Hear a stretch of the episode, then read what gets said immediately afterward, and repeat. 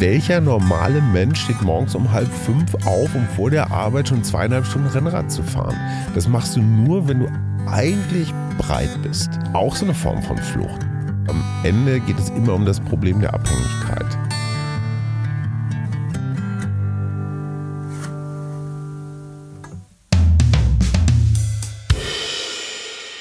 Mein heutiger Gast war das letzte Mal im Dezember hier im Bus. In Folge 177 haben wir über seinen beruflichen Werdegang gesprochen.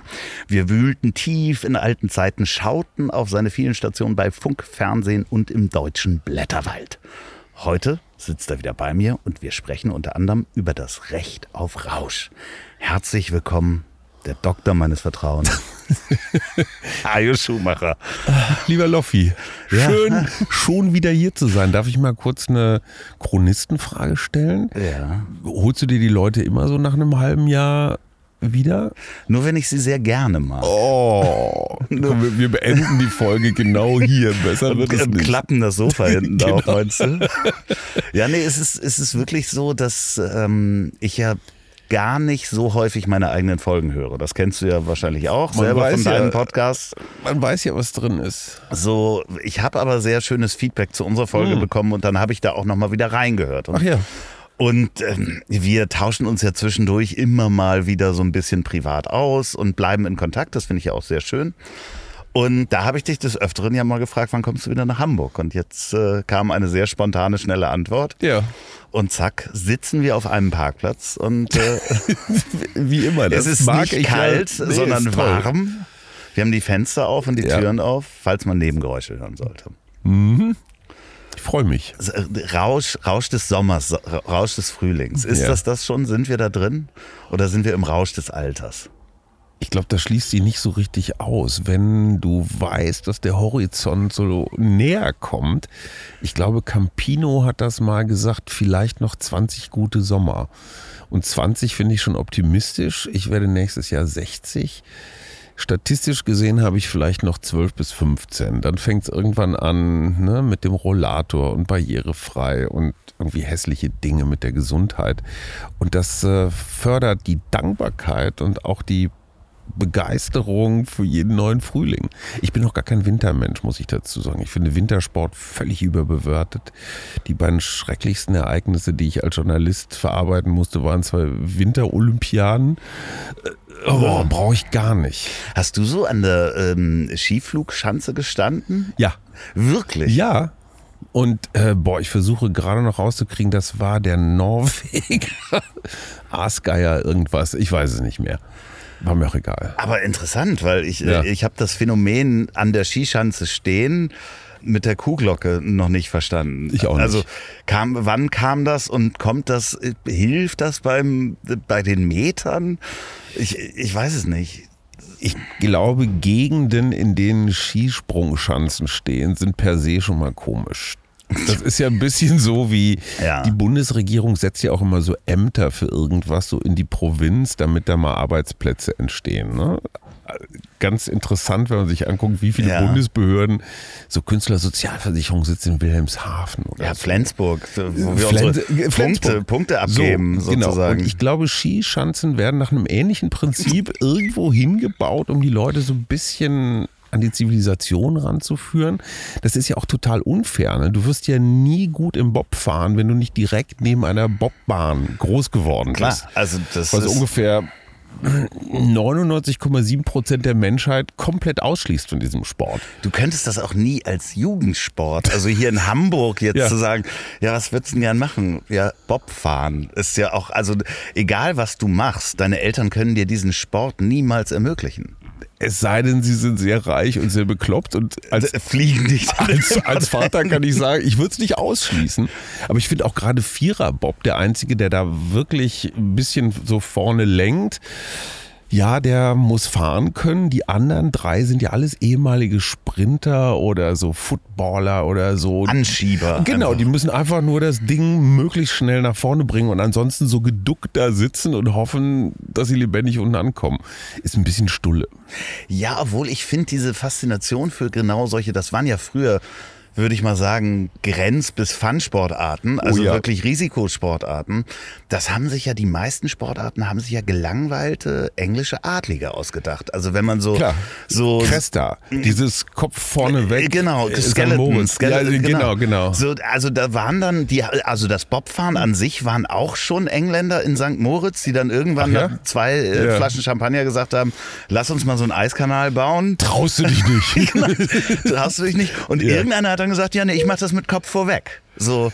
genau. Und diese ganzen Sportarten, also auch das Bergsteigen Ja, klar. als Sportart, waren gelangweilte englische Adlige, die halt gesagt haben, okay, Expeditionen sind jetzt durch, jetzt gucken wir mal, wie hoch wir klettern können. Da sind wir aber auch schon gleich beim Thema Rausch. Ja. Adrenalin. Ja, das Adrenalin ist, eine unglaublich starke Droge. Ja, ich finde ich find es sowieso so interessant, dass ja auch gesellschaftlich der Rausch ganz oft verboten wurde, weil wir ja arbeiten müssen. Also Das waren die Protestanten. Das werfe ich Ihnen auch sehr vor. Also, ne, Frau Merkel ist da, glaube ich, so ein leuchtendes Beispiel, so dieses Negieren von allem, was Spaß macht, als unseriös. Ne, es darf halt nur Kartoffelsuppe sein und ein Glas Wein. Wobei sie sich da selber nicht immer dran gehalten hat. Aber so eskalieren gilt als, ja, als Gotteslästerung. Ist gar nicht meins. Obwohl ich so aufgewachsen und erzogen worden bin. Ich habe immer versucht, dagegen zu, äh, zu rebellieren. Und da ist ja der katholisch gläubige Mensch, siehe Rheinland, ganz anders. Ne? Der erfindet dann den Karneval absichtlich, um ein Recht auf Eskalation zu haben. Und das finde ich total irre, dass auch Oktoberfest oder sowas, wenn Markus Söder jetzt kommt und sagt, oh, Cannabis verbieten, das, also, ne, das wird unser Land äh, in den Abgrund führen. Und selbst eine Veranstaltung, wie viele Menschen kommen zum Oktoberfest? Mehrere Millionen auf jeden ich weiß, Fall. Also weiß ich nicht, wie viele, aber sehr und die viele. huldigen einem, einer, einer Suchtkrankheit. Ja. Absurd, ja. Und in Bayern gibt es genauso viel häusliche Gewalt und alkoholbedingte Unfälle und was alles damit zusammenhängt.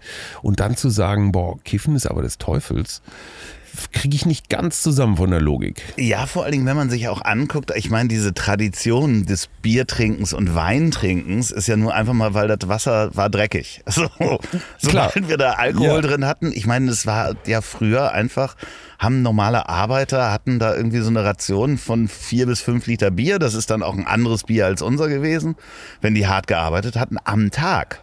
Und du konntest damit, glaube ich, auch die Fastenzeit austricksen. Ne? Ah, okay. Also flüssige Ernährung fiel nicht unter Fasten. Ja, spannend ist das natürlich, wie, wie, wie das bei Cannabis in der Gesellschaft war, weil das war ja auch was im schlimmsten Fall, wo man keine Steuer drauf erheben konnte, weil jeder sich das im Garten selbst angebaut hat. Und irgendwann, ich, also ich habe das ga- gar nicht so gefunden in der Historie, dass das halt so einen, so einen großen Stellenwert hatte wie der Alkohol, weil den die Kirche ja auch zelebriert hat, sondern das war Klar. wahrscheinlich so ein Hausmittel und das haben dann wahrscheinlich einige gemacht und Jo. einige nicht. Und der Hanf war ja auch dann die Nutzpflanze eher. Genau, für die Seile. Ja, und äh, die erste Bibel ist auf Hanfpapier damals gedruckt worden, die Gutenberg-Bibel. Ich wusste doch, dass ich hier was lerne. Spannenderweise, die ja, habe ich ja heute erst äh, gelesen, so, Ja. dass ähm, das ja die Papieralternative war. ja. Und ähm, die ursprüngliche Gutenberg-Bibel kann man wahrscheinlich rauchen. Der teuerste Joint der Welt. Gut, das ist natürlich die Frage, ob das THC sich da gehalten hat, wenn da überhaupt welches drin war. Du kannst es ja nur als Papier nehmen. Ja, stimmt, ja, Ja. klar, natürlich. Ja, aber das ist halt. Und die Profis drehen ja ohne Klebefläche. Ich kenne mich da ähm, seit ein paar Jahren nicht mehr aus. Also seit, Ich auch nicht. Ich, ich habe mich äh, in der Jugend damit wissenschaftlich auseinandergesetzt, sehr viel. So Selbstexperimente. Genau, Selbstexperimente. Bis hin zu, also wo man auch sagt, das Experiment ist schiefgegangen. Und wie schief ist das dann gegangen?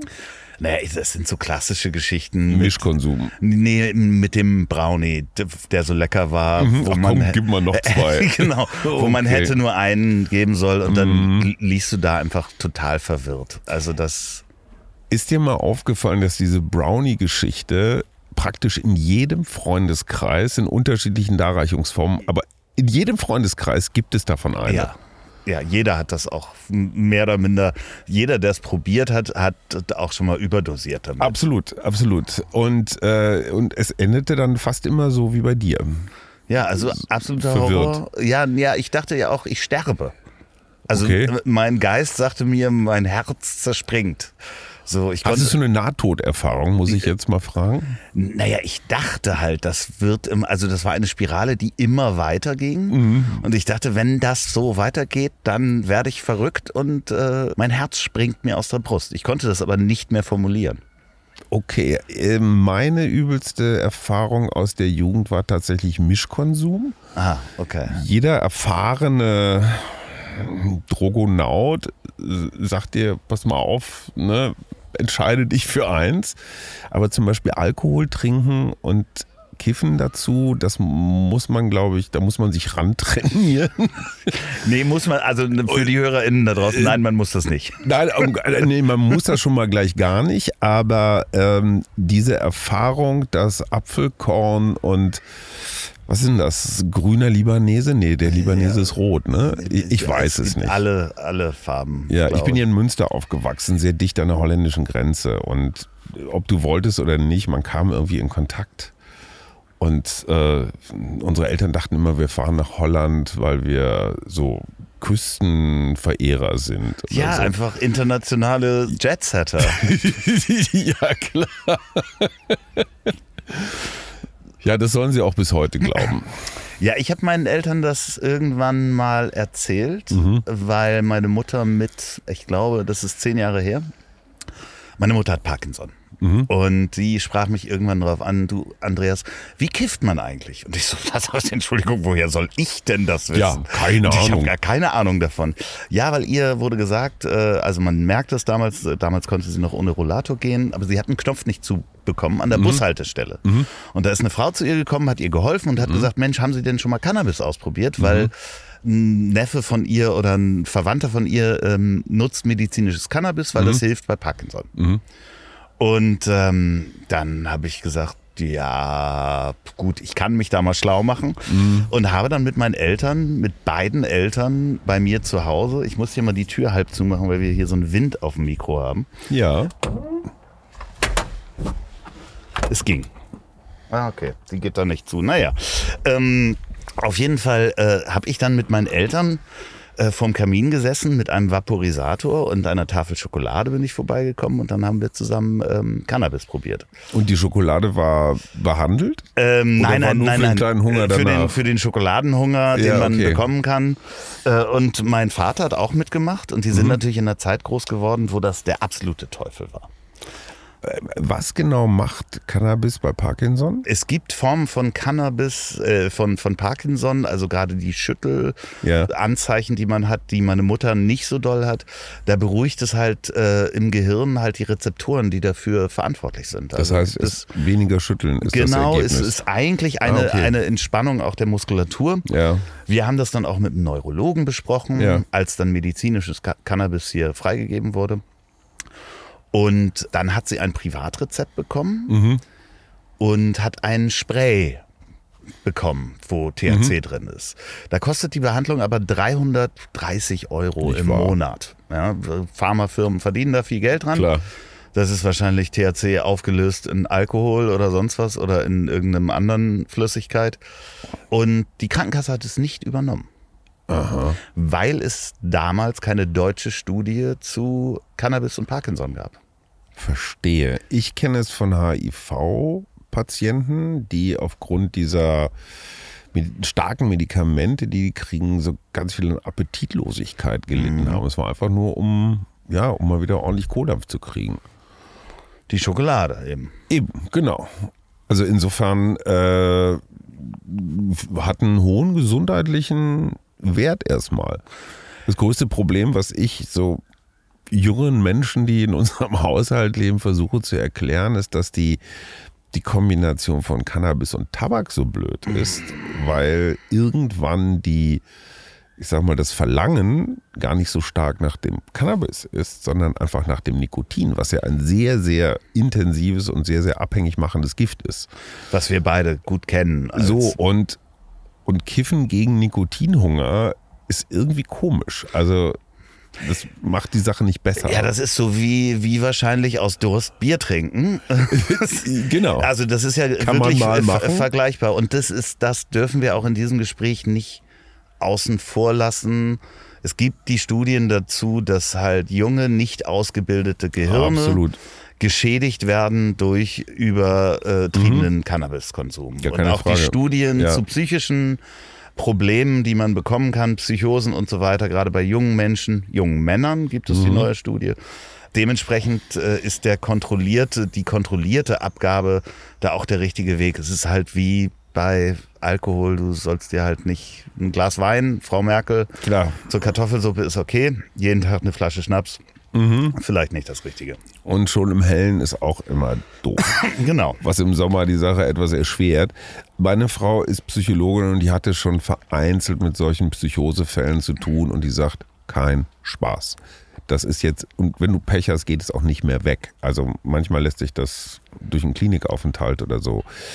Muss man auf jeden Fall erwähnen. Ich finde allerdings auch, ich weiß gar nicht, ob das immer noch so im Trend ist, aber dieses Kummersaufen, was junge Menschen ja auch mal gerne praktizieren, um so zu gucken, wo die Grenzen sind, kann auch bleibende Schäden hinterlassen. Ich weiß, das ist jetzt Whataboutism, aber am Ende des Tages ist jeder, jede Substanz mit Vorsicht zu genießen. Und das ist das Gegenteil von Kriminalisieren. Kriminalisieren macht es spannend und macht gerade für junge Leute so dieses Fenster auf, mal gucken, was geht. Und jetzt haben wir gerade die Chance und jetzt volles Rohr. Verantwortungsvoller Umgang mit Genussmitteln, ich sag mal im weitesten Fall, das ist die große Aufgabe. Auch die große Erziehungsaufgabe. Fandst du das damals dann auch so spannend, sich dann auch mit diesen ja, windigen Gestalten auseinanderzusetzen? Das ist ja auch ein Brechen und Auflehnen gegen die eigenen Eltern, die sagen, Total. auf gar keinen Fall machen. Und dann Ja. sitzt man da bei so einem, wo man dann so seine drei Gramm Marihuana kauft. Dann Ach, du meinst man- die ersten Dealer-Erfahrungen? Ja, genau, so wo man dann da so saß, so und ein Freund hat dich mitgenommen. Ja, ja, ja. und dann saß ja, man ja. irgendwo bei einem windigen Vogel, der noch auch zu Hause gewohnt hat. Ja, ja, genau. Aber eine ziemlich kostspielige Stereoanlage hatte. Ja, das war genau der so. Unterschied. ne? Und ein sehr, sehr neues, tolles Moped fuhr. ja, ja, genau. So, das ist so. Das war faszinierend und ich glaube, das machte auch diese Kriminalisierung des Ganzen, löst auch irgendwas in Jugendlichen aus, zu sagen, ich kenne da einen und der hat da was. Also ich fand das faszinierend damals. Super spannend. Und es ist ja auch eine Gemeinschaftsgeschichte. Es ist ja auch so durchritualisiert. Ne, so Tüte bauen. Das sind ja Kunstwerke zum Teil. Das sind ja irgendwelche Jungs, die ja eine halbe Stunde, wenn die sich nur einmal in ihrem Leben so intensiv mit Hausaufgaben beschäftigt hätten, wie sie sich mit der Kunst des Jointbauens, wie man den Filter und ich weiß nicht was. Neulich zeigte mir einer ganz stolz einen, einen Doppelauspuff. Ja, Also- habe also ich auch der schon mal gesehen, ja. Konnte aus so einem Stamm, konnte der so zwei Abzweigungen, wo ich mir immer denke, ey Leute, interessant. Der Wirtschaftsstandort Deutschland braucht Programmierer in Silicon Valley, Ingenieure, Innovation, ja. Ingenieure, ja. Vielleicht kriegt man die jungen Menschen auf diesem Weg jetzt äh, an die Physik. Aber wenn du über die Rituale sprichst, ich, es kommen halt auch Erinnerungen hoch. Damals eines meiner ersten Autos, Ford Granada äh, in Gold, Gia-Ausstattung, äh, fünf Aschenbecher. Die Rücksitze hatten auch noch so kleine. Jeder hatte einen Ja. und auch nochmal in der In Mitte der Mitte einen. Konsole hinten. und genau, Ja. und auch vorne gab es zwei, das heißt fünf Aschenbecher, elektrische Fensterheber. Du saßt natürlich wie in so einem. Barock-Wohnzimmer. und wir haben natürlich, damals mit 18 wollte man natürlich zur Party hin und zurück. Also keinen Alkohol trinken, Mhm. ist man aber dann vielleicht auch mal bekifft gefahren, was, äh, wo wir auch nochmal gleich drauf kommen. Ja, ich weiß nur in Sachen Ritualen, in dem Moment, wo jemand auch nur die Hand an diese Kurbel vom Fensterheber gelegt hat, wurde er sofort niedergebrüllt, weil man wollte ja diesen Nebel so lange wie möglich im Auto halten, ne? dieses Hotboxen. Okay, ja. Was ich neulich auf einem Festival als Zeltversion gesehen habe. Das war ein bisschen so das Prinzip Schwitzhütte, war rundrum abgedichtet und ganz viele junge Menschen haben sich in diesem ein, zwei Mann Zelt gedrängelt und da war halt auch eine Riesenwolke. Aber das hat so ein bisschen was von Bierpong für mich. Total. Weißt du, so, also so, Ja, wie, so, wie so ein Trichter. Ja, oder Erdpfeifen. Ja, Ich ja. meine, Menschen, die mit ihrem Mund irgendwo im Schlamm zugange sind, weil da haben sie jetzt, oh, das kühlt so toll.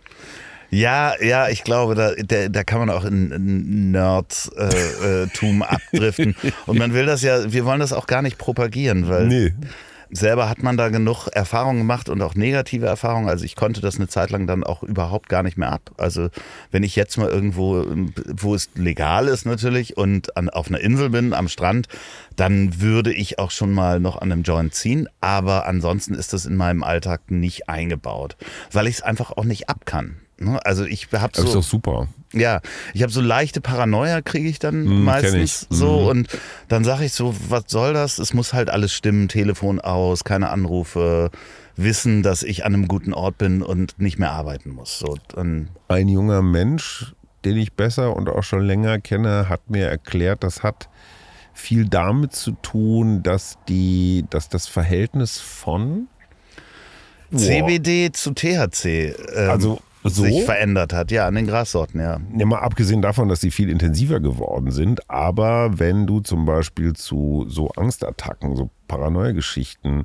neigst, dann darf von dem einen nicht so viel da drin sein. Und also es gibt den Genau. einen euphorisierenden und den anderen etwas Das ist jetzt beruhigenderen und das ist dann schon wieder so eine Spezialistengeschichte. Genau. Das ist wie Cocktails mixen oder so. Das muss man irgendwie wissen und können und davon habe ich null Ahnung. Ja, es gibt diese, die, die äh, Studie dazu kann ich nicht sagen, aber es ist so, dass der Wirkstoff CBD, der ja auch legal ist, den man ja, Ja, genau. legal kaufen kann, Auch so als Einschlafhilfe, ne? ja, genau. Ja. Der setzt sich an dieselben Rezeptoren wie das THC und blockiert die teilweise. Und das sind teilweise die Rezeptoren, die halt für Psychosen oder eben Okay. Paranoia zuständig sind. Der blockiert das sozusagen. Mhm. Das heißt, wenn man zu sowas neigt, aber trotzdem das möchte, sollte man eine Grassorte nehmen, die CBD-haltiger ist. Und, das Verhältnis. da sind wir schon beim großen Legalisierungsthema. Dieses zu wissen. Also ich weiß ja, in Holland, wenn du da in so einen Coffeeshop gehst, dann kriegst du ja, kriegst du ja aufs äh, zweite, auf die zweite Stelle hinterm Komma mitgeteilt, von welchen Wirkstoffen wie viel da drin ist. Ich gehe mal davon aus, dass das auch stimmt. Und du kriegst ja richtig so eine Zusammensetzung. Wenn du jetzt hier bei uns in Berlin in Girly gehst und da ja, bei einem fliegenden Händler, bei einem, wie sagt man, mo mo mobilen, mobilen Verkäufer. Äh, du hast keine Ahnung. Nein, du weißt nicht, was da, da ist teilweise Haarspray drauf gesprüht Oder, oder, Schlimmeres, Chemie. ja, Ähm, um das Gewicht zu erhöhen und Genau. weiß der Geier was. Ne? und Das ist für mich ein echtes Legalisierungsargument. Äh, Qualität. Ja. Was ist da drin? Und vor allen Dingen, was ich ganz toll finde, ich habe den Gesetzesentwurf mir näher angeguckt. Und da muss ich auch wirklich sagen, unabhängig, ob ich jetzt Fan bin von dem Politiker oder nicht, das Team um Karl Lauterbach hat da wirklich einen sehr guten Gesetzesentwurf, meiner Meinung nach. Sag mal Gebracht. einen Punkt, der dich anspricht. Sie haben nicht den Fehler gemacht, wie zum Beispiel in Kanada oder teilweise in den USA, dass sie den Investoren, die alle schon lauern, äh, als erstes mal gesagt haben, so und jetzt könnt ihr alle wie so äh, wie Starbucks Läden aufmachen. Ja.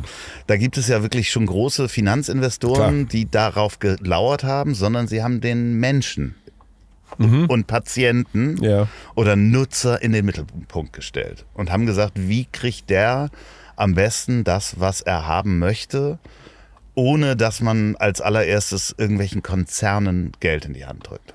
Und da mache ich jetzt mal gleich so einen Warnhinweis. Äh, was mich erschreckt hat, war in den USA, Kalifornien. Ist es ja legal schon eine ganze Weile. Die haben das ja schon eingeübt.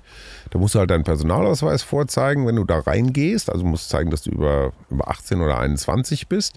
Und dann kommst du in ein Geschäft, das ist einem Apple Store nachempfunden. Also wirklich äh, glänzende Displays, Punktstrahler und ich weiß nicht was. Das Zeug ist da wirklich ausgestellt wie iPhones. Ja. Du kriegst dann einen persönlichen Einkaufsberater. Ne? Hey, ich bin der Jeff. Was möchtest du denn? Gott, oh Gott, Und- oh Gott. ja, und dann, und dann gehst du da so rum und du zahlst dann für ein Gramm natürlich Super Turbo Hybrid, ich weiß nicht irgendwas, zahlst du dann 25, 30 Dollar.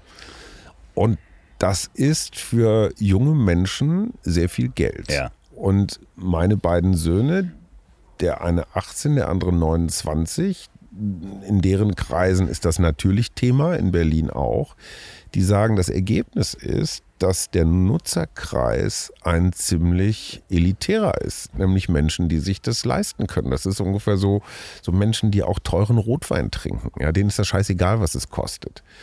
Ein Schüler, der zum Mindestlohn Zeitungen austrägt oder im Supermarkt Dosen stapelt, der denkt sich, boah, ist aber ganz schön teuer für so einen Rausch. Und das bedeutet wiederum, dass die Cannabis-Nutzer eigentlich die besser verdienenden sind und die jungen Menschen oder auch Menschen, die wenig Geld haben, quasi da weggetrieben werden zu irgendeinem Meth. Ist günstiger.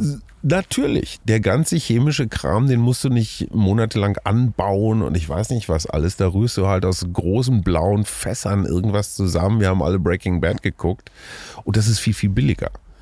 Das heißt also, die, wenn, also eine kommerzielle, rein kommerziell getriebene Cannabis-Legalisierung äh, verschiebt am unteren Ende der sozialen äh, Skala ganz viel. Du schließt Leute aus. Das ist ja auch in Kanada, ist es auch so gewesen. Große kanadische Investoren sind da durch Kanada und Cannabis, ist das ja, Zufall? Äh, ja, ja. Ich, oh, weiß ich denke nicht. Da, wir sind in einer ganz großen Geschichte auf der Spur. Die haben den Eigenanbau auch verboten, weil sie gesagt haben, dann können wir das ja nicht Mhm. kontrollieren, wie stark das ist und so weiter. Ja, aber das ist so ein bisschen, ähm, nimm, nimm den Leuten noch nicht die Verantwortung weg. Und da, das ist genau der Punkt, wo ich sage, oder bei dem ich sage in Deutschland, dass das der Gesetzesentwurf super ist, dass es eben in erster Linie darum geht, okay, es gibt Leuten, denen hilft das oder die möchten ihr Recht auf Rausch haben und können sich das selber herstellen. Also dieser große Eigenanbauanteil, der in dem Gesetz ist, der fickt natürlich total die Industrie, die alle so wie jetzt dürfen die alle zu Hause anbauen. Wir dachten, wir können denen das teuer verkaufen. Nein, das ist großartig. Also muss ich wirklich sagen. Und wie führst du Kinder an Gartenarbeit, an Botanik, an Interesse, so ne, Männchen, Weibchen, Mendelsche Gesetze und so Zeug? Kann man natürlich perfekt auch im Biologieunterricht einbauen. Kinder kümmern sich um keine andere Pflanze so liebevoll und so intensiv wie um so einen kleinen Cannabis. Also, Also Kinder, du meinst jetzt äh, Jugendliche, die, Jugendliche, die, Heranwachsende. die, die das ausprobieren wollen. Ja, die rennen alle 20 Minuten mit einem Zentimetermaß und gucken, ob der kleine Stängel da schon gewachsen ist oder sowas. Also ich meine das total ernst. Das Ja, ja, ist, klar. d- Dieser Eigenanbau, es gibt eine hohe intrinsische Motivation. Die ist anders als beim Stiefmütterchen. Und das ist ja, also ich muss auch sagen, ich habe in meiner Jugend auch schon mal, oder das war so in den 20ern, habe ich auch schon mal was angebaut. Boah, meine Anbauversuche sind immer gescheitert. Ja, ich habe Bis ich eine Frau kennengelernt hatte, die einen grünen Daumen hatte. Ah, okay. Ja, ich habe damals einen Freund von mir, der hat hier in Hamburg in der Innenstadt, äh, hatte er Setzlinge und musste in Urlaub und sagte, komm, ich schenk dir die. Du hast doch einen großen Garten. Und ich habe damals mit meiner damaligen Frau auf einem Bauernhof gewohnt und ich habe die einfach genommen und im Garten verteilt. So 20 Setzlinge. Oh. Einfach so quer im Garten. Einige sind nichts geworden, falsche Ja. Stelle. Die anderen sind heute 17 Meter hoch. Ja, und da waren wirklich welche dabei, die waren vier Meter hoch. Nicht wahr? Also wirklich so. Meine Okay. Schwester hatte dann mal den Garten, um ihren Geburtstag zu feiern. Ja. Hat sich gewundert, warum die, die ihre spanischen Freunde sagten so, Mensch, dein Bruder, guter Typ. und Und dem Baum fehlten alle Äste bis in 2,50 Meter Nee, Höhe. nee, sie haben, sie haben das, die waren noch nicht fertig am so. Blühen. Und es gab diese schöne Geschichte, dass ich damals sind wir abgeholt worden von meinen Eltern Mhm. an diesem Bauernhof und wollten irgendwie zu einer Familienfeier fahren. Und mein Vater sagt, komm, ich gehe noch mal eben kurz pinkeln im Garten Mhm. und geht in den Garten und pinkelt und kommt wieder mit einem großen Cannabisblatt und sagt, Andreas, was ist das? Ich so, keine Ahnung. Mhm. Eine, äh, Kast eine Kastanie. Ahorn, Kanada, kennst du doch. Ja, Südamerika. Nein, nein. Ähm, und meine Mutter so, wieso, was ist das? Äh, Und mein Vater sagt, das ist Cannabis, das sind Drogen, das ist illegal. Mhm. Und ich so, ja, hat mir ein Freund geschenkt und ich habe damals auch wirklich schon nicht mehr gekifft. Ist nicht meins. So, nee, nee, nee, ja, hat mir jemand geschenkt. Und dann sagt meine Mutter zu mir, das ist illegal, das musst du loswerden. Verkauf das. Und dann Deine, ich- deine Mutter wird mir mit jeder Runde sympathischer. Das sagte ich zu Mutti. Nee, Mutti, ganz kurz, das Verkaufen, Ja, das ist Das illegal. ist noch illegaler. Genau. Verbrennen ist übrigens auch eine interessante Methode. Dann hast du die Nachbarschaft einfach mal ein Wochenende gut gelaunt. Ja, ich habe das auch wirklich äh, sehr schlampig geerntet, ich glaube. Ich habe Ja. das alles verschenkt und äh, auch nicht richtig gemacht und so. Das war, Aber gibt es noch ein Foto von diesem 4 nee, Meter nee, Baum? nee, das nee, nee, das war gut. schon, das war riesig. Ja. Lass es 3,20 Meter gewesen Egal, sein. in der Rückschau wachsen Cannabispflanzen über sich hinaus. Da, wo Brennnesseln wachsen, Ja. ist meine Erfahrung aus diesem, diesem einen Versuch. Da, wo Brennnesseln wachsen, wachsen auch Cannabispflanzen. Und Brennnesseln wachsen übrigens da, wo man hinpinkelt. Sehr Insofern gut. hat dein Äh, Vater, deswegen, also es ja, schließt sich schon wieder so ein Kreis auf mystische Art und Weise. Bist du denn äh, versucht, wenn das jetzt freigegeben wird? Ja. Ja, der Eigenanbau und ich glaube, es sind drei im Jahr, drei Pflanzen im Jahr darf Mhm. eine Person haben. Ohne Meterbegrenzung. Äh, Genau, das steht auch Ja. nicht drin. Ja, sie wollen halt die, die, Ja, die Sorten äh, begrenzen. W wirst du äh, nochmal zum Hobbygärtner werden? Ich glaube nicht, weil Tomaten kann man ja auch im Supermarkt kaufen oder wer will im Ja. Biomarkt. Warum soll ich die selber ziehen? Also ja, es gibt einen sportlichen Aspekt, so kann ich das auch. Wobei ganz ehrlich, Samen kann man sich doch heute schon von überall aus der Welt irgendwie schicken lassen. Das ne? ist illegal. Ja, okay, das ist illegal, aber würde heute ein Strafverfolger dich noch wegen drei Pflanzen auf dem Balkon verknacken, wo alle wissen, Nee, du hast es Das ja schon Gesetz angekündigt. kommt sowieso- Genau, das ist, ja, drei ist zu viel, ne? Aber ja, gut, aber ich glaube, da, da, da werden jetzt keine gewaltigen strafrechtlichen Konsequenzen mehr kommen.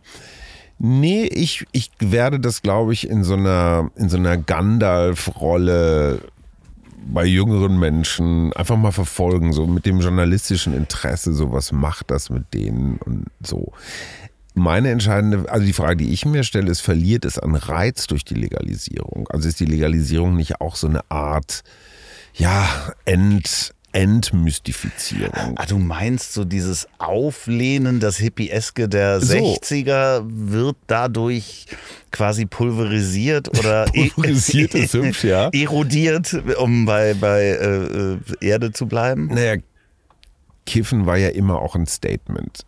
Also ich glaube schon, Kiffen ist eher links, Saufen ist eher rechts. Wenn ich jetzt mal so eine ganz Ich- ich grobe denke auch. Einordnung vornehme. ich- äh, oder sagen wir mal eher konservativ, das andere eher liberal. So. Stand natürlich in der Flower Power Zeit für alles das, was die Hippies getrieben haben. Ne? So Sex, Abhängen, raus aus den Konventionen und, und, und. In dem Moment, wo es jetzt so stinknormal zu erhalten ist, fehlt dieser, diese ganze kulturelle Bubble darum. Es ist nicht mehr illegal, es ist nicht mehr die kleine verschworene Gruppe. Ne? Du sagst aber nichts deinen Eltern, du sagst aber nichts deinem großen Bruder oder deinem Kleinen oder sowas. Das ist ja alles weg. Das Klandestine. Das, und das hat einen großen Teil des Reizes ausgemacht. Die entscheidende Frage ist, was kommt dann? Also was ist die nächste Substanz, die diesen, ja, also Tim Renner war das, glaube ich, äh, der frühere Universal Deutschlandchef, dann mal Kultursenator in Berlin und äh, der hatte auch ein Label, ne? Hat Tim Renner nicht Rammstein erfunden? Ich weiß nicht, ich habe ihn mal kennengelernt. Also ist Tim Renner her. hat auf jeden Fall mal ein sehr interessantes Schema aufgebaut, das ich auch immer wieder gern zitiere.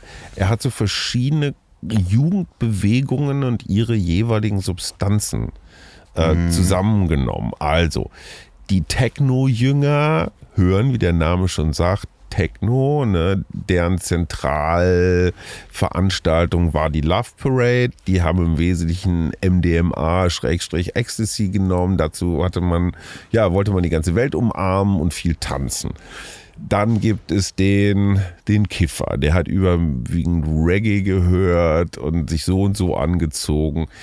Dann gibt es den Wacken-Menschen, der so auf, naja, Rock im weitesten Sinne Stromgitarren steht. Bier und Met. So, genau. Wir trinken den Met, bis keiner mehr steht.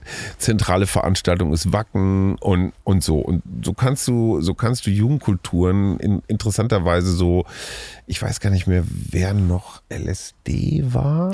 Ja, das war so, auch da, da war in den 60ern viel gemischt auch. Da waren sehr Ja. viele Multitoxikomane, mag ich ja sehr das Wort, ähm, unterwegs, die, die halt, da war so LSD die eine Seite und Heroin die andere Seite. ne? Ja, da habe ich, da habe ich ja überhaupt kein Verlangen nach. Ah, ich wobei glaube, ich- das kommt im hohen Alter. Du meinst, du meinst, okay.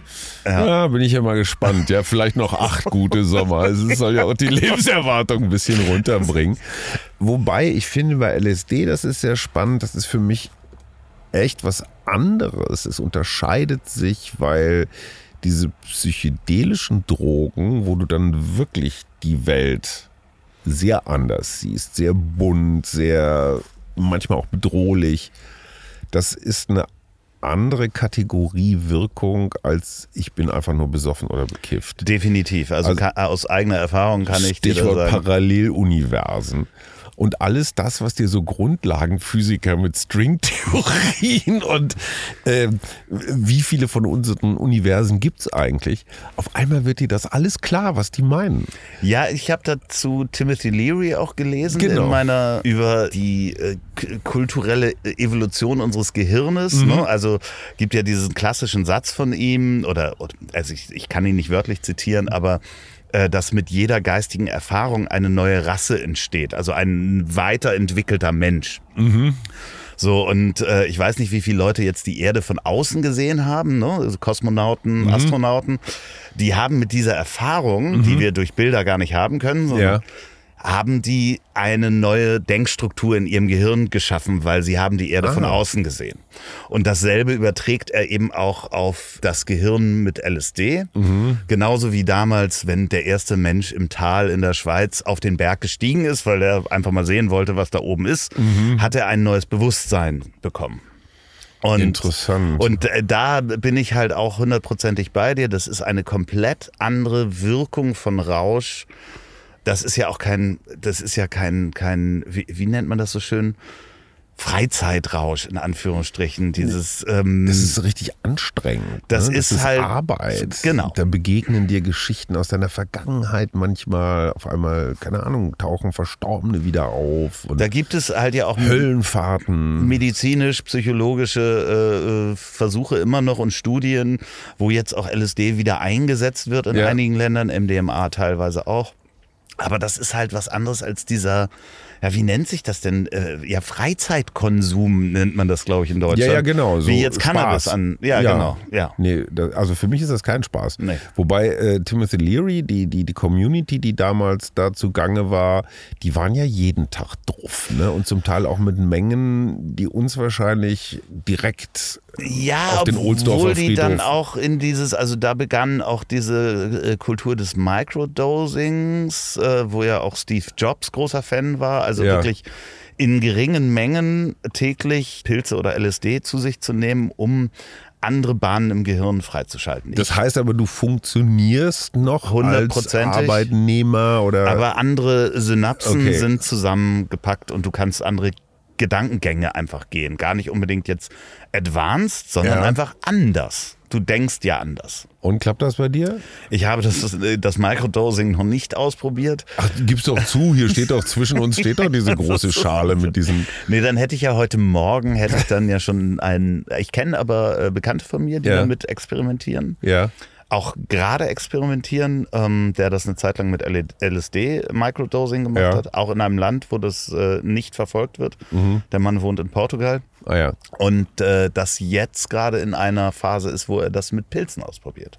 Mit Magic Mushrooms. Ja, genau, weil du da ja auch gibt es äh, gewisse Mikrogramm, Ja, die du zum Microdosing nehmen kannst. Und ähm, er sagt, das ist eine interessante Erfahrung. Ähm, ich kann das hier aber nicht propagieren oder will das auch gar nicht propagieren. Ja. Das mag für einige Leute funktionieren, Steve Jobs vielleicht, vielleicht auch andere nicht. Ohne LSD hätte es das iPhone nie gegeben. Int- Interessante These. Wahrscheinlich. Woran erkennst du jemanden, der sich mit Magic Mushrooms auskennt? Ähm, soll ich dir eine Nummer geben? Oder?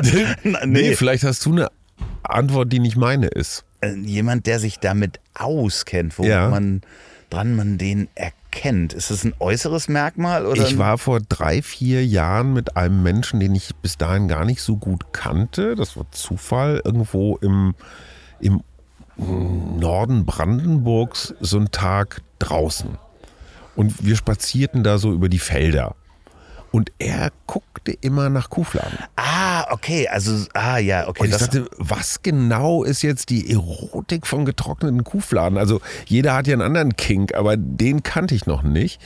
Und er sagt, ja, es gibt so günstige Momente, wo Kuhfladen, Regen, Wärme irgendwie so zusammenkommen, ein Mikroklima erzeugen und innerhalb von Stunden wachsen offenbar diese Mushrooms dann in der Nähe oder sogar auf den Kuhfladen. Ich dachte, interessant. Ich sehe den Kuhfladen seitdem auch mit anderen Augen. Ja, ich kenn, kenne wir das. Wir haben jetzt so eine Überschrift, glaube ich, schon 18, für die Sendung. mit 1820 haben wir das auch gemacht. Ja. Interessanterweise habe ich zu der Zeit auch Golf gespielt. Äh, und ich muss sagen, die bessere Alternative ist ein äh, guter Golfplatz. Also am Rande von den gemähten Flächen Nein. ist der Dünger wahrscheinlich ähnlich wie von Kuhfladen. Ja. Man ist da teilweise von einer Golfrunde wiedergekommen, also von neuen Löchern und hatte dann so 50 äh, kleine Pilze gesammelt. Ach was. Also das reichte dann, um drei Leuten einen Abend, einen sehr mhm. verwirrten Abend zu bereiten. Hast du mal einen Horrortrip erlebt? Ja, ja, ja, ja schon. Und wie war das? Mm, das war ähm, eher LSD. Ähm, ja. Das war noch krasser. Also es war das Potenzierte von dem, von dem Brownie, mhm. weil ich wirklich dachte, ich bin verrückt und komme hier nie wieder raus. Also ich bin nicht gut angeleitet worden. Mhm. Das ist ja auch wirklich etwas, wo, der, wo du darauf vorbereitet werden musst. Ja. Und, ähm, ich habe da tierischen Schiss vor. Ja, ich kann dir da mal ein paar Nummern geben. Nein, nein, nein aber es ist halt wirklich, das war, ich war total unbedarft. Ich wollte das ausprobieren. Ich kam vom Geburtstag meiner ja. Oma. Ein Freund von mir hat mir das hingelegt, hast du Lust? Und dann war acht Stunden Alarm oh, angesagt. Und ich dachte, ich werde nie wieder normal. Ich dachte, ja. ich werde nie wieder normal. Hab das dann auch Jahre nicht angefasst. Ja, kenne ich auch. Ja. Also riesen Respekt. Interessanterweise, das findet meine Frau, die Psychologin, ja auch so spannend, ist halt der therapeutischer Aspekt. Ne? Weil gerade so Depressionsgeschichten oder du hast diese posttraumatischen Belastungsstörungen, zum Beispiel bei Veteranen. Ne? In den USA kriegst du MDMA, kriegst du, wenn du, naja, in Vietnam, Afghanistan oder sonst wo warst, kriegst du wirklich auf Rezept. Äh, dieses Therapeutische ist, ist hoch, hoch spannend. Was passiert da im Gehirn? Da bist du ja auch bei diesem Thema Microdosing und so, wie geht das? Es geht ja nicht darum, den Menschen jetzt irgendwie dauerhaft wir hatten bei uns im Podcast, hatten wir die, wohnt in der Schweiz und hat da unter ärztlicher Anleitung, also ist in so einem Forschungsprogramm aufgenommen worden und hat halt unter ärztlicher Anleitung in so einem kühlen Krankenhaus, ich finde, hätte man ja irgendwie auch mal eine andere Location wählen können, aber egal, also unter ärztlicher Kontrolle hat sie LSD bekommen. Auch in gesteigerten Versionen und war zumindest was jetzt so diese Haltung zu solchen Substanzen angeht, sehr viel differenzierter. Und sagt, es ist schon irre, was da mit einem passiert. Und man kann das ja bis heute gar nicht so ganz genau erklären. Ne? Nee, das ist und es gibt ja dann noch so Steigerungen, so DMT, das Gottesteilchen oder Ayahuasca, da gibt es ja. ja. ganze Religionen. Bis hin zu der Kröte, an der man lutschen muss und so. Das ist Neuseeland oder Australien. Ja, ne? das hat mal eine Freundin erzählt. Ja, das ist so ein Gift, was halt dann Krötensekret, ne? geraucht wird und so. Das ist so Ayahuasca wo, wo es Menschen gibt, die sagten, das ist das Beste, was mir im Leben passiert ist und ich mache das einmal im Jahr. Und es gibt so life-changing genau. Moments, ne, dass du aufhörst zu rauchen oder auf einmal feststellst, du bist heterosexuell oder so interessante Sachen, die einem dann so auffallen. Finde ich, find ich spannend. Also therapeutisch super gut. Ist Würde halt, ich aber auch nie als recreational. Nein, genau, das war das Wort, was mir vorhin nicht Das ist so, das ja. ist einfach wirklich ja, so sehr spirituell, muss ich auch sagen. Und die Anleitung dazu ist Ja. halt auch das Wichtige, dass man da nicht auf irgendeinen Scharlatan reinfällt, irgendeinen, weiß ich nicht, im Busch mal bei José mal fragt, ob das, Entschuldigung, das wahnsinnige Stereotypen. Bei Andreas. Bei Andreas im Busch Ja. halt mal fragt, ob er dieses Ayahuasca mal machen kann. Ja. Sondern das sind ja wirklich äh, Anleitungen, die es da gibt. Und ich möchte das gar nicht, also das ist definitiv wahrscheinlich nur für ein Prozent der Menschheit was. Ähm, Weiß ich nicht, wenn du dir anguckst, wie in Teilen von, in Teilen der ganzen Welt junge Menschen mit ihren Rucksäcken nur deswegen nach A, B oder C fahren, um genau diese Erfahrung zu machen. Also ich meine, sorry, dass inzwischen ist das ein Wirtschaftsfaktor, ne? Also Drug, Drug and Travel. Ich habe in, ähm, ich habe ja mal zwei Jahre auf Ibiza verbracht Sieht man dir gar nicht an.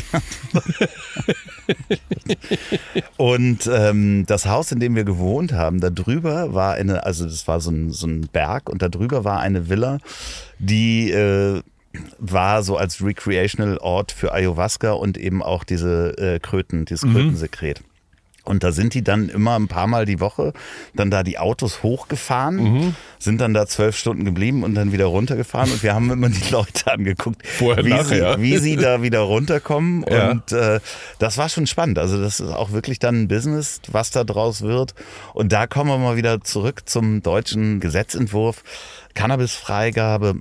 Das Business ist ja mehr oder minder wird dann ja sozusagen immer noch jetzt in Modellstädte gepackt, aber es gibt ja dann diese Cannabis-Clubs, die jetzt Ja. geplant sind. So, was hältst du davon, dass Menschen, die halt ein, ein Recht haben auf die Pflanze, dass die sich sozusagen zusammenschließen und dann gemeinsam anbauen? Also der Genossenschaftsgedanke generell ist mir seit Hand von Reifeisen sehr, sehr nah. Finde ich erstmal grundsätzlich gut. In Spanien, meines Wissens, gibt es diese Clubs einfach, um den Konsum irgendwie von der Straße wegzukriegen. Das ist total interessant. Also du in einem, in einer Stadt wie Barcelona, obwohl es dort über diese Clubs legalisiert ist, riechst du viel, viel weniger Cannabis im Straßenbild als zum Beispiel in Berlin. Ja. In Berlin läufst du einmal durch Kreuzberg und ohne überhaupt inhaliert zu haben, hast du schon dieses Gefühl so von passiv Stone zu sein. Also wirklich an jeder Ecke riecht es nach Gras. Und ich finde den, den Versuch, es an Orte zu packen, gar nicht so doof. Vielleicht bin ich da ein bisschen konservativ, aber ich finde auch so öffentliches Saufen geht so. Öffentliches Kiffen wahrscheinlich genauso. So. Und ich finde auch zu Recht Menschen, die das nicht gut finden und die da keinen Bezug zu haben, die muss man auch nicht damit behelligen. Und dann kommen die mit Kindern und ich weiß nicht was alles. Insofern ist diese Art der Gruppenbildung, der Clubbildung, der Salonbildung gar nicht so doof.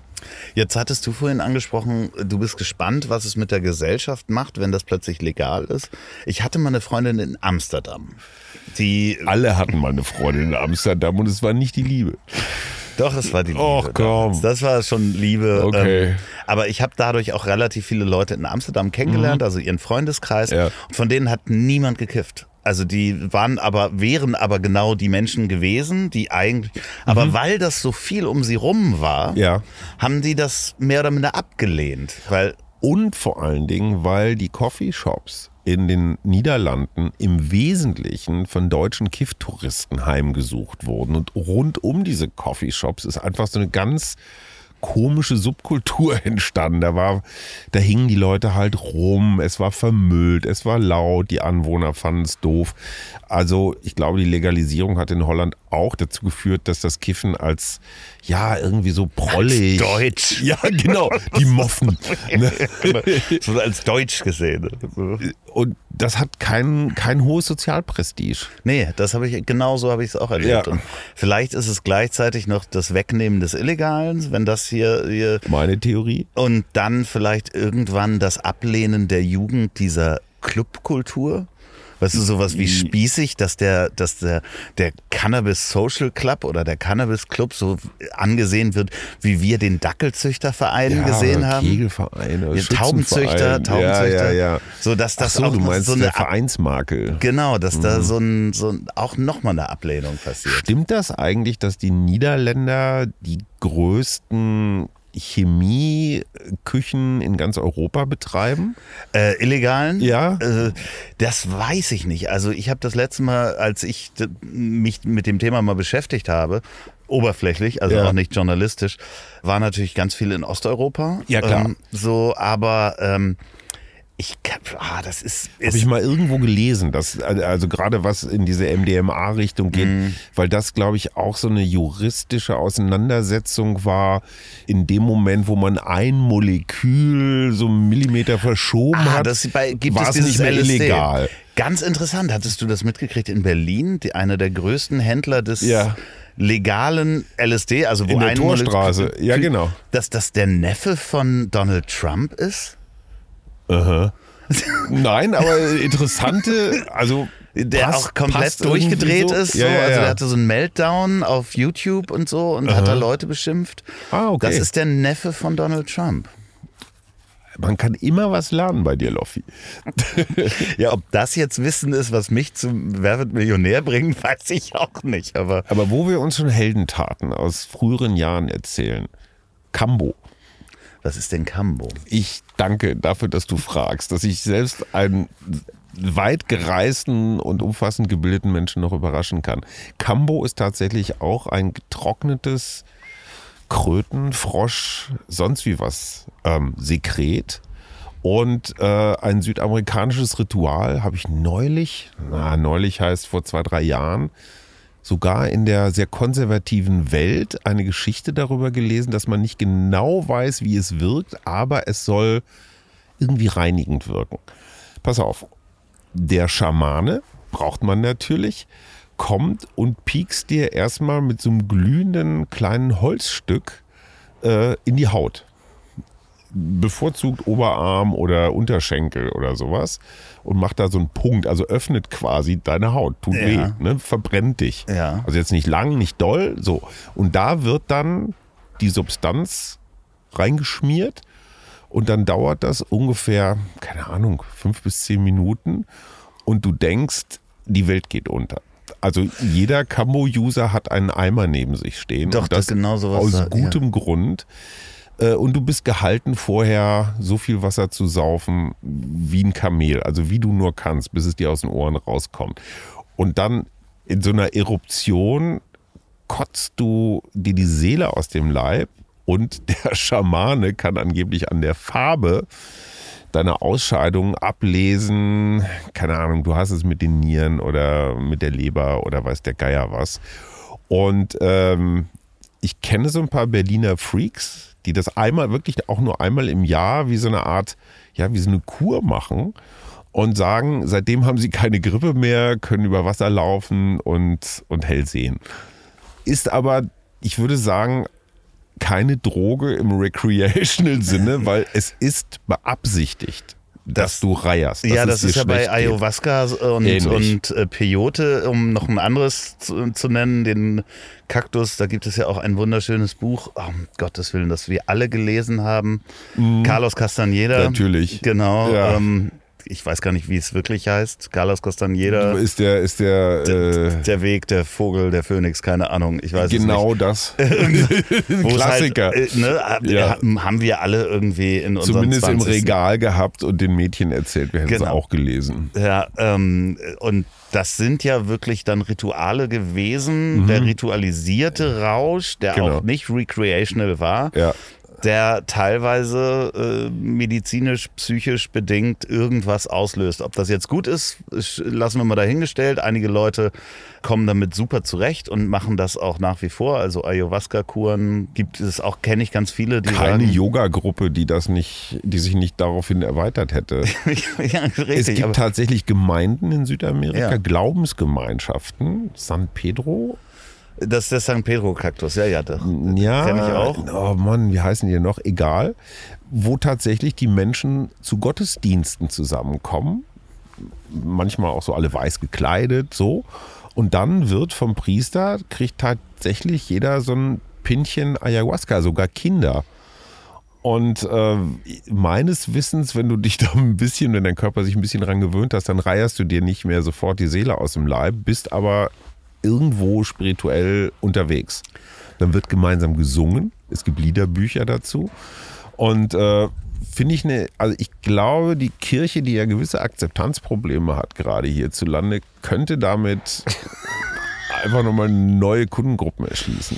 Äh, aber kannst du dich auch noch erinnern an eine Zeit in deiner Jugend oder im Heranwachsen, wo man auch auf der Suche ein bisschen war? Also da wusste man nicht. Jugend? Ja, aber auf der Suche nach solchen Substanzen. Ich äh, weiß, dass ein Freund von uns mal ankam mit Sassafrasöl. Sassafrasöl okay, soll auch. Ich ein großes Fragezeichen. Soll auch psychedelisch wirken. Mhm. Ähm, äh, das ist äh, ein sehr aromatisches Öl. Das haben wir uns dann irgendwo bestellt, äh, damals noch über so Zeitschriften, mhm. nicht, nicht im Internet.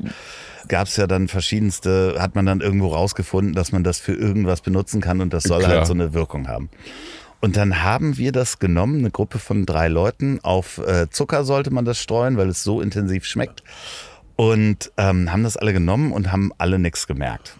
Der einzige Effekt, den wir alle hatten, war, dass ich vier Tage lang aufgestoßen habe und mein Aufstoßen hat geschmeckt und gerochen wie die Mottenkugeln meiner Oma im Schrank. Die du auch immer gern mal gelutscht hast. Nee, aber weißt du noch, wie Mottenkugeln riechen? Ich hab's so, verdrängt. So Omas ja, ja, Pelz. Ja, ja, absolut, absolut. So, also wenn ich Motte Tage wäre, wäre ich da auch nicht dran gegangen. Ja, ja, ich das Aufstoßen gehabt, weil ich so verrückt war, das auszuprobieren. Sassafrasöl. Keine Ahnung, was das sein sollte, aber bei uns ging mal eine Weile das Gerücht, ich glaube, wir müssen so ah, 16, 17 gewesen sein, dass im Gefängnis, wo es ja nichts gibt, alle besser informierten wissen, nirgendwo ist die Angebotspalette so reichhaltig wie in einem Gefängnis, wenn man das nötige Geld hat.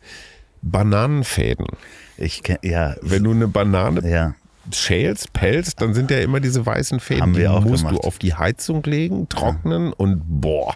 Und dann, dann rauchen. scheppert das. Und, und dann rauchen, ne? Und ich hatte genau dieselbe Erfahrung wie du mit den Mottenkugeln. Hat nicht funktioniert. Muskatnuss ging auch nochmal eine Weile. Ja, rum, Muskatnuss ne? ist auch definitiv eine, eine, kann tödlich sein, übrigens, Achtung Kinder.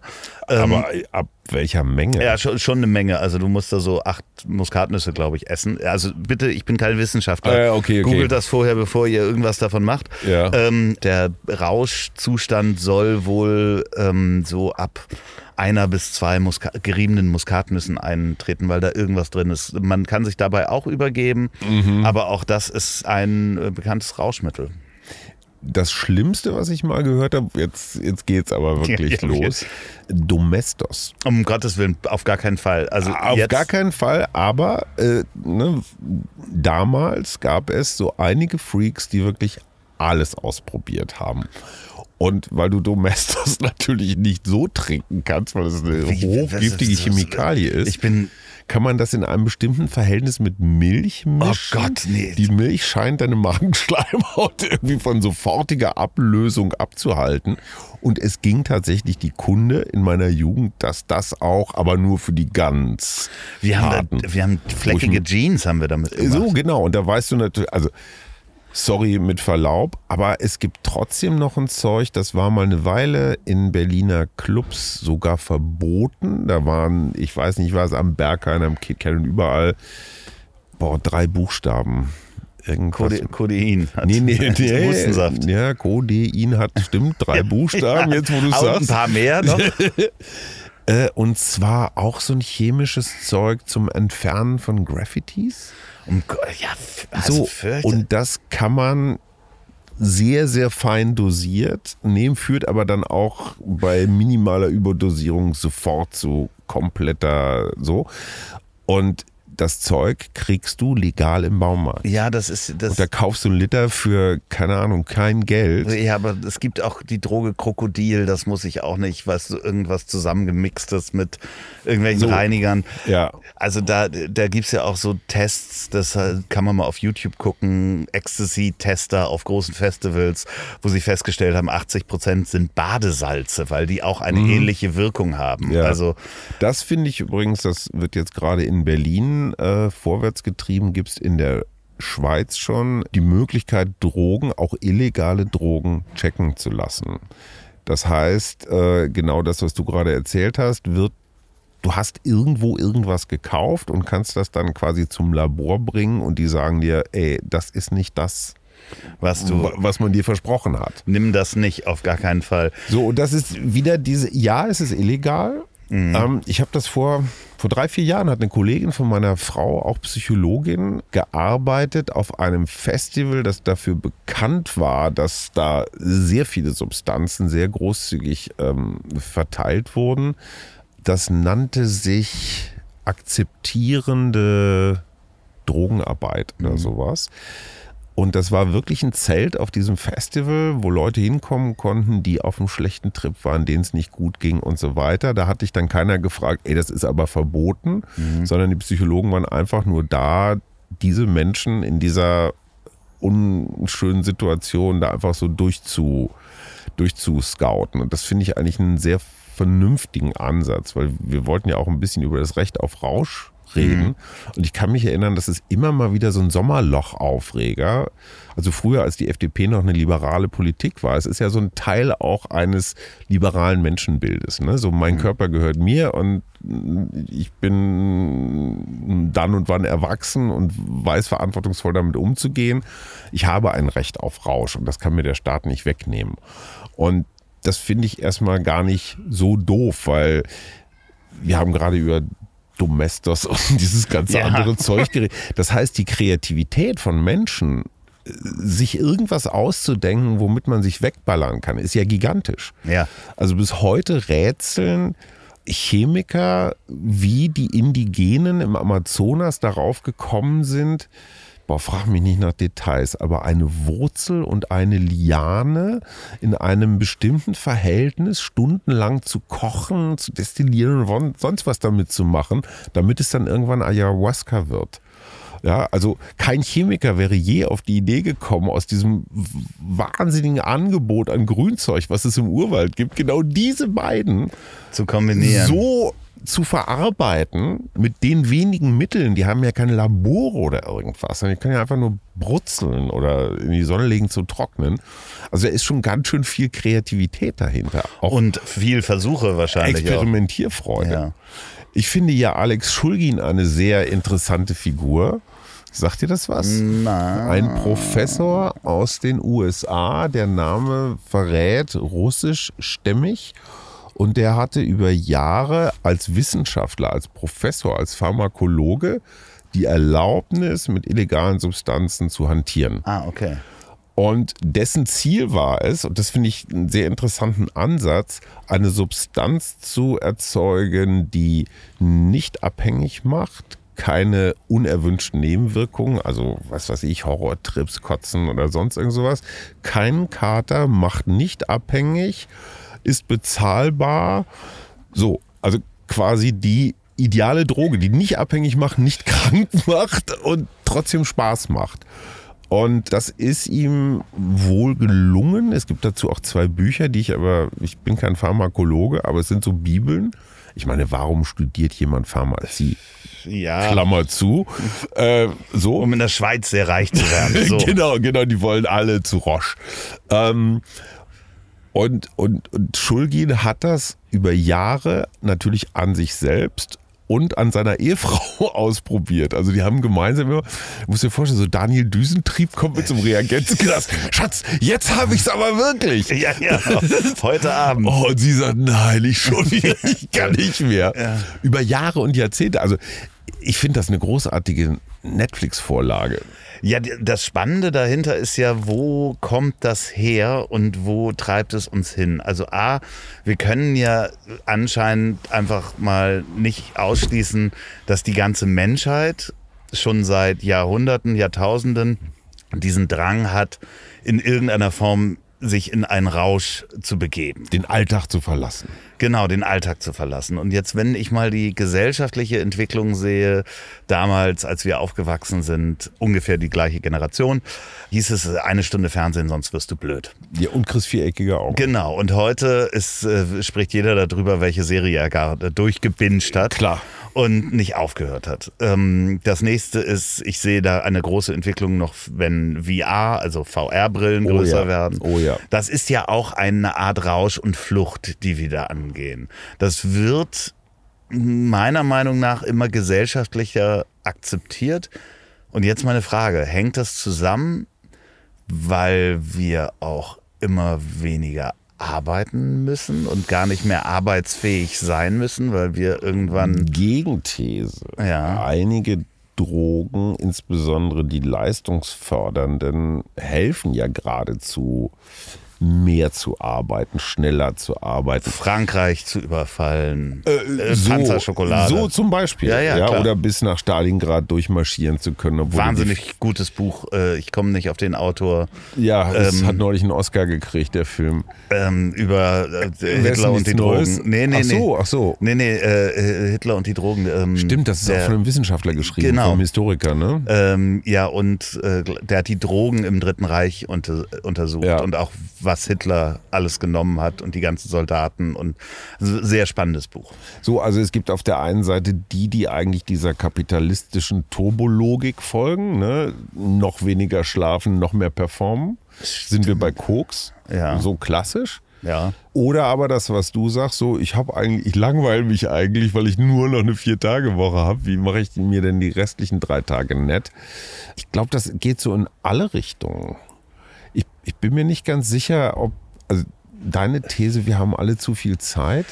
Ich weiß nicht, also es gibt ja eine, eine tatsächlich eine Zeit-Totschlagdroge, die heißt Dopamin.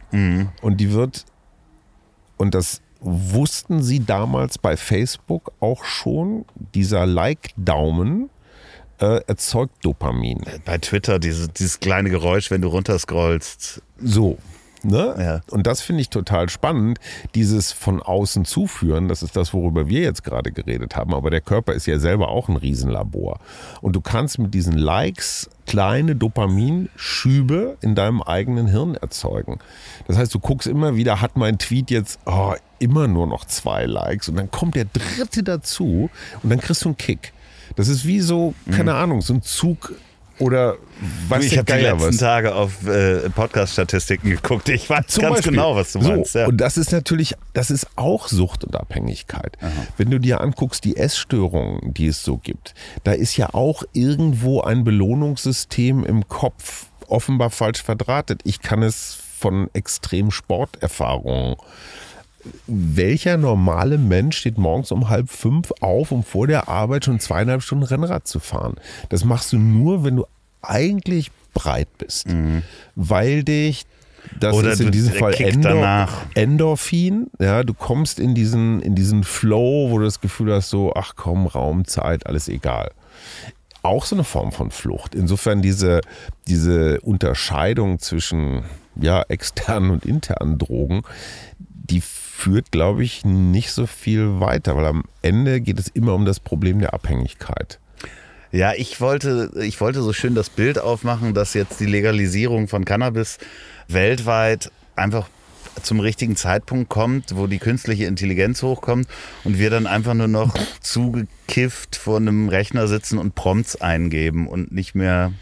Also das war, wäre so eine Brücke gewesen, die aber Aber wenn du das nochmal weiter denkst und die künstliche Intelligenz alles das ausrechnen kann, was in unserem Hirn gerade, welche Synapsen, ich weiß nicht was, wer was blockiert oder öffnet oder so, könntest du natürlich auch die künstliche Intelligenz ausrechnen lassen, für welchen Zustand, welche Aufgabe, welches lustige Wochenende passieren. du welchen maßgeschneiderten Cocktail entweder aus dem Körper selber aktivierst oder von außen zugeführt Da kriegst. gibt es ja wunderbare äh, Science-Fiction-Romane und äh, Filme zu, wo eben genau das passiert. Der Computer sagt dir, was du halt quasi Mhm. als äh, für deine Tagesaufgabe jetzt für eine Droge brauchst. ja, So, und äh, vielleicht geht es auch dahin. Ich weiß es nicht. Äh, mir, werden wir mir ist da zu viel kapitalistische Logik dahinter. ja, das ist, das ist.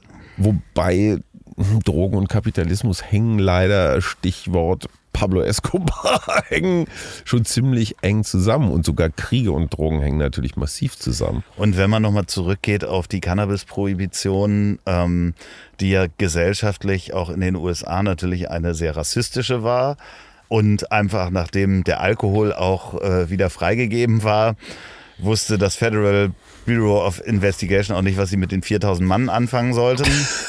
brauchen sie einen neuen Feind. Ja, ja, das war ja wirklich Ja, so, dass sie dann nochmal Studien rausgegeben haben und Ja. so oder versucht haben, welche zu kriegen. Ähm, Wenn eine Substanz heute, klare Flüssigkeit, und ich komme zu Karl Lauterbach und sage, ich habe hier was erfunden. Das heißt Alkohol. Wenn Sie das so pur trinken, sind Sie sofort tot. Aber wenn Sie das mischen, verdünnen und da vielleicht noch einen Schluck Cola reinkippen oder so, kann das ganz lustig sein. Es würde heute niemals diese Substanz legalisiert. Weil es würde sofort heißen, boah, die Nebenwirkungen, die Abhängigkeit, ich weiß nicht was alles. Leute können plötzlich kein Auto mehr fahren. So, genau, verprügeln ihre, ihre Familie oder andere Menschen, werden Ja. super aggressiv. Ich meine, das ist wirklich ein Argument, was pro Cannabis spricht. Cannabis macht nach meiner Erfahrung nicht aggressiv. Auch nicht so richtig ausfallend. Nee. Also es sind halt, ja, es ist halt so ein Jamaika-Feeling. Man Oh, Sorry für diese Zieht sich teilweise ins Stereotype. Innere zurück. So, es geht irgendwie so ganz nett miteinander. Also der Reggae ist ja irgendwie so die Musik dazu, das floatet so ein bisschen. Ich glaube, eine bekiffte Armee würde man sehr, sehr schwer dazu bekommen, ein anderes Land zu überfallen. Eine, be eine besoffene oder Panzerschokolade, äh, Methamphetamin. sowas, ja, damit machst du Leute aggro. Ja, das. Und Sozialverträglichkeit von Drogen finde ich extrem wichtig als Aspekt. Und äh, man darf nicht vergessen, die Prohibition, das habe ich ja auch nochmal gelesen, den Punkt würde ich ganz gerne noch mit reinbringen.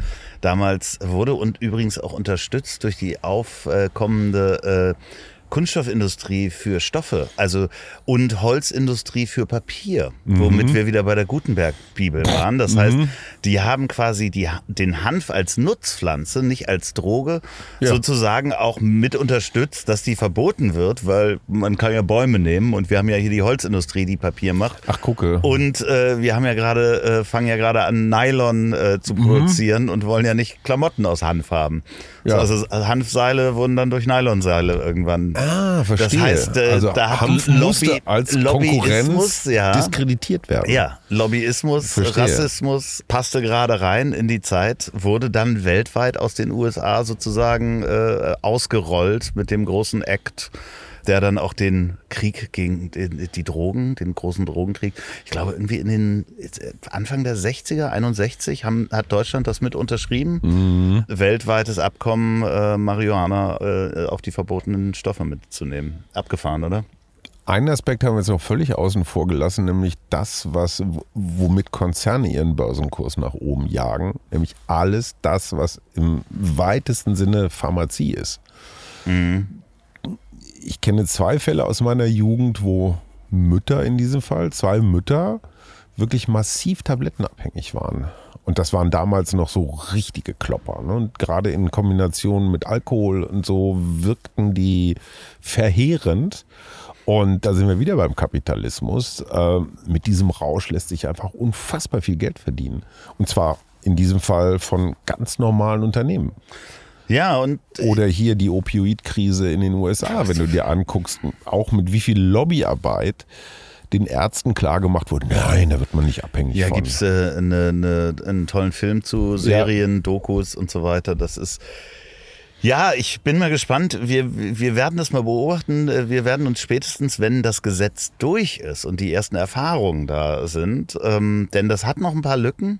Ja, Definitiv. Ich habe, ich weiß nicht, ob du die Karte mal gesehen hast nach dem Gesetzentwurf, wo man denn dann überall Marihuana rauchen darf, wenn das nicht in der Nähe von Kindergärten ist und so weiter.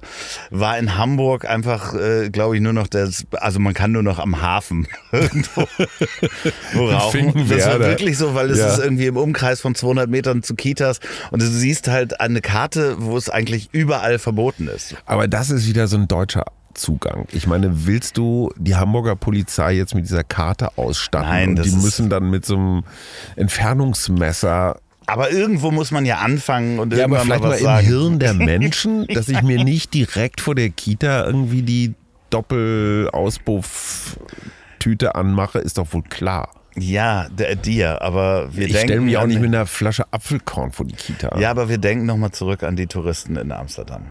Okay, denen war es auch scheißegal. Ja, denen war es auch scheißegal. Okay. Und dementsprechend, Es ist eine bunte Reise, die wir hier einmal durch, durch alle unsere eigenen Erfahrungen, durch Substanzen Ich habe nur gegangen sind.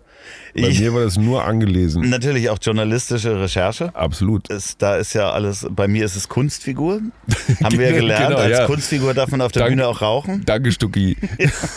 Nee, nee das äh, wurde mir ja doch Das damals. literarische Ich. Ja, nee, mir wurde das gesagt äh, auf der, ähm, lustigerweise in Berlin, äh, bei den Wühlmäusen, ähm, war die Frage, ob wir auf der Bühne rauchen dürfen, weil Olli Schulz da war und ähm, dann ähm, sagte der Veranstalter, ja, das ist künstlerische Freiheit, klar.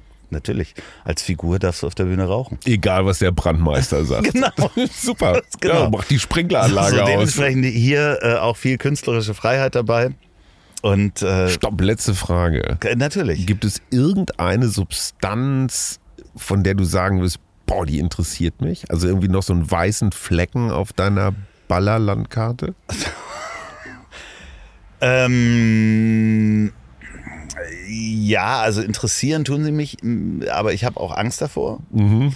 Und man muss jetzt, meine Eltern hören hier auch zu, die müssen jetzt keine Angst haben. Okay. Ich, die Faszination, also A, DMT, was du genannt Mhm. hattest, diese äh, Gottes, da habe ich aber zu viel Angst vor. Geht mir Ähm, auch so. Dazu gibt es eine ganze Doku, glaube ich, Ja. auf Netflix oder irgendwo. Und ich glaube, im Alter könnte Heroin interessant werden. Also weißt du, wenn du über den Mhm. so Rollator... Keith Richards mäßig? Nee, wenn du über den Rollator schon raus bist und dass dieses, ähm, Mhm.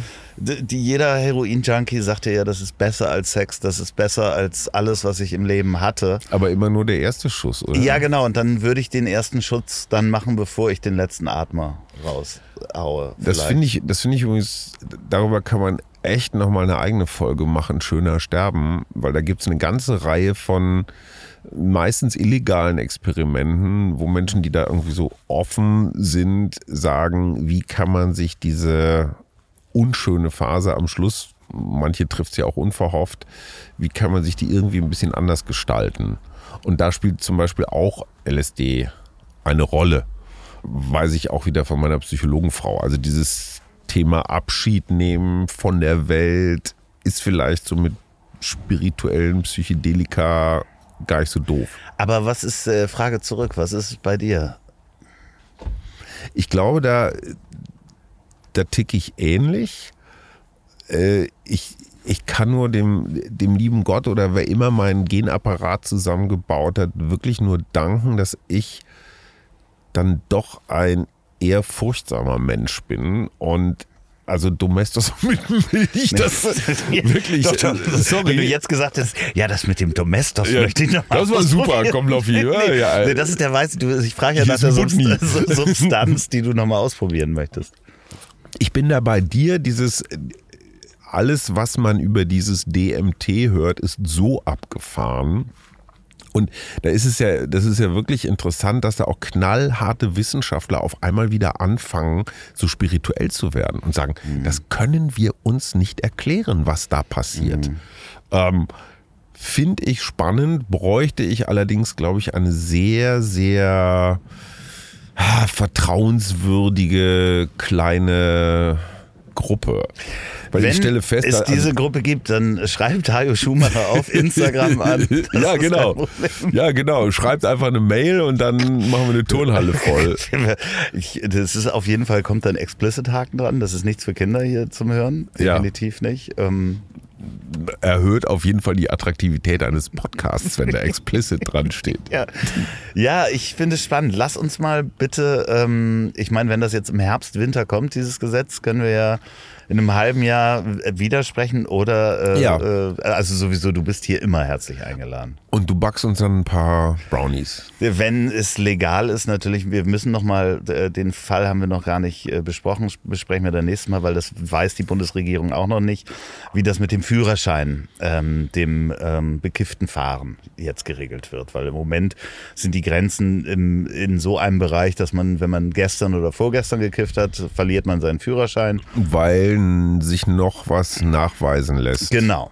So, Okay, und das, es wirkt aber nicht mehr. Genau, und da Okay. Mhm. sitzt man jetzt dran, das anständig zu regulieren, weil ich kenne auch so ein paar Freunde von mir, die ihren Führerschein verloren haben, weil sie halt zwei Tage vorher gekifft haben, Mhm. aber total klar in der Polizeikontrolle eine Urinprobe abgeben mussten. Da kenne ich noch die Geschichte von einem Freund äh, Haaranalyse. Kennen wir ja Ah, von okay. Christoph Daum. Ja. Und zwar kannst du am Haar wirklich inzwischen mit diesen Chronospektro, ich weiß nicht was Geräten, so eine Abusus-Chronik der letzten sechs Monate zusammenstellen. Und damit, wenn du Pech hast und vielleicht mal ein lustiges Wochenende hattest, verlierst du deinen Job, deinen Führerschein, deine Ehe, deine Erziehungsberechtigung und eigentlich alles. Also heißt, Multitoxikomanität, wenn das ein Wort ist, dann die kann man dann nachweisen, auch wenn man mehrere verschiedene Substanzen gehabt hatte. da addiert sich alles auf. Und ich kenne Eltern, das kann aber auch eine Berliner äh, Geschichte sein, die sich, ist wohl relativ einfach zu kriegen über die üblichen Versandapotheken, so sehr präzise Drogentests für die eigenen Kinder besorgt haben und sagen, so, äh, Joshua, Jonas, jetzt pinkel mal hier auf den Streifen und äh, dann gucken wir mal. Und dann hast du so einen Farbcode und das ist ein bisschen wie so eine Einkaufsliste. Falls diese Men Kinder zuhören, äh, Ja. es gibt genauso wie eure Eltern diesen Drogentest bestellen können, gibt es synthetisches Urin in kleinen Beuteln, wie, ähm, äh, ja, ist wirklich, so Beutel wie der Ketchup äh, von, von. McDonalds. Synthetisches Urin? Ja, also das ist ein äh, Clear, Clear Urine, einfach mal googeln. Äh, Das hast du in der Hosentasche, dass es auch schön warm ist. Das ist dann ein Beutel, den reißt du dann bei einer Kontrolle auf. Also das Ähm, heißt, solange dir niemand jetzt ganz konkret auf den kleinen guckt. Loffi guckt, kannst du das so. Genau. Ich finde ja, die Kinder sollten zumindest von ihren Eltern verlangen, okay, wenn ich da drauf pinkeln muss, musst du aber auch. Genau. Ne? So, also Kinder ist auch immer, wir, wir sprechen von Jugendlichen und Ja. Heranwachsenden, die man irgendwann auch nicht mehr aufhalten kann, äh, wie man an uns festgestellt hat. Großer Unterschied übrigens zu früher. Die Verfügbarkeit von allem Möglichen ist so viel größer. Ja. Bei uns war es immer ein An Angang. Ja, heute über Telegram bestellst du jedes Taxi an jeder Ecke der Republik mit jeder Substanz. Wir mussten noch mit diesen windigen Ja, wir Typen mussten in den noch nach Holland fahren. oder mit diesen windigen Typen in ihren Kinderzimmern sitzen mit der guten Anlage. Gott, Hajo, vielen. Dank. Äh, Vielen, vielen Dank. Es war wieder wirklich, äh, es geht immer viel zu schnell vorbei. Du musst, komm doch bitte öfter nach Hamburg oder ich muss wieder öfter nach, nach Berlin kommen. Versprochen. Ja, wirklich. Danke, Loffi. Falls ihr gerade diesen Podcast beim Autofahren hört, dann auf gar keinen Fall vorher Inhalieren. Substa Substanzen einnehmen, es sei denn, ihr habt dieses Clear-Urin in der Tasche. Gott, das ist, ich verliere 50 Prozent meiner konservativen Hörer.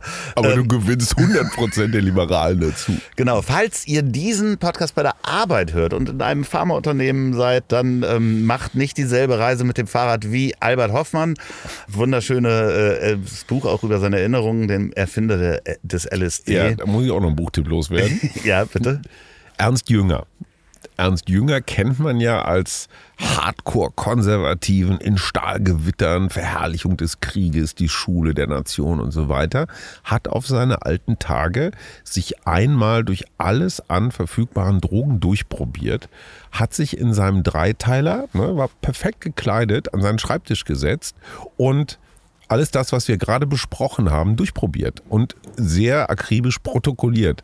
Das Buch heißt, weiß ich nicht, habe ich vergessen. Wird man finden. Ähm, ist aber extrem unterhaltsam. Ja. Aldous Huxley und äh, wer war das noch? Also es gibt noch, Timothy Leary hatten wir schon, gibt da eine Menge auch so historisch interessanter Sachen. Ich denke nur, wenn Ernst Jünger mit dem, wie hieß der Mann, der die Drogen da in den USA ausprobiert hat? Alex Schulgin. Ist der, Ja, wenn, wenn die, die zusammen eine WG gehabt hätten, da wäre ich noch eingezogen.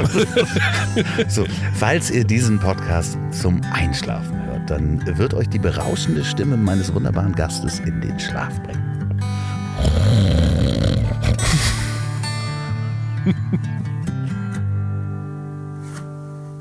So, und jetzt zum Abschluss noch Werbung in eigener Sache. Wenn ihr noch eine Produktion der Bonnywurst Productions hören wollt, dann hört doch mal rein in den Podcast, den ich zusammen mit Olli P. mache. Ich hab dich trotzdem lieb. Erscheint jeden Montag, gibt's überall, wo es tolle Podcasts gibt. Ich hab dich trotzdem lieb. Mit Olli P. Vielen Dank, gute Nacht. Dieser Podcast ist eine Produktion der Ponywurst Productions. Mmh, lecker.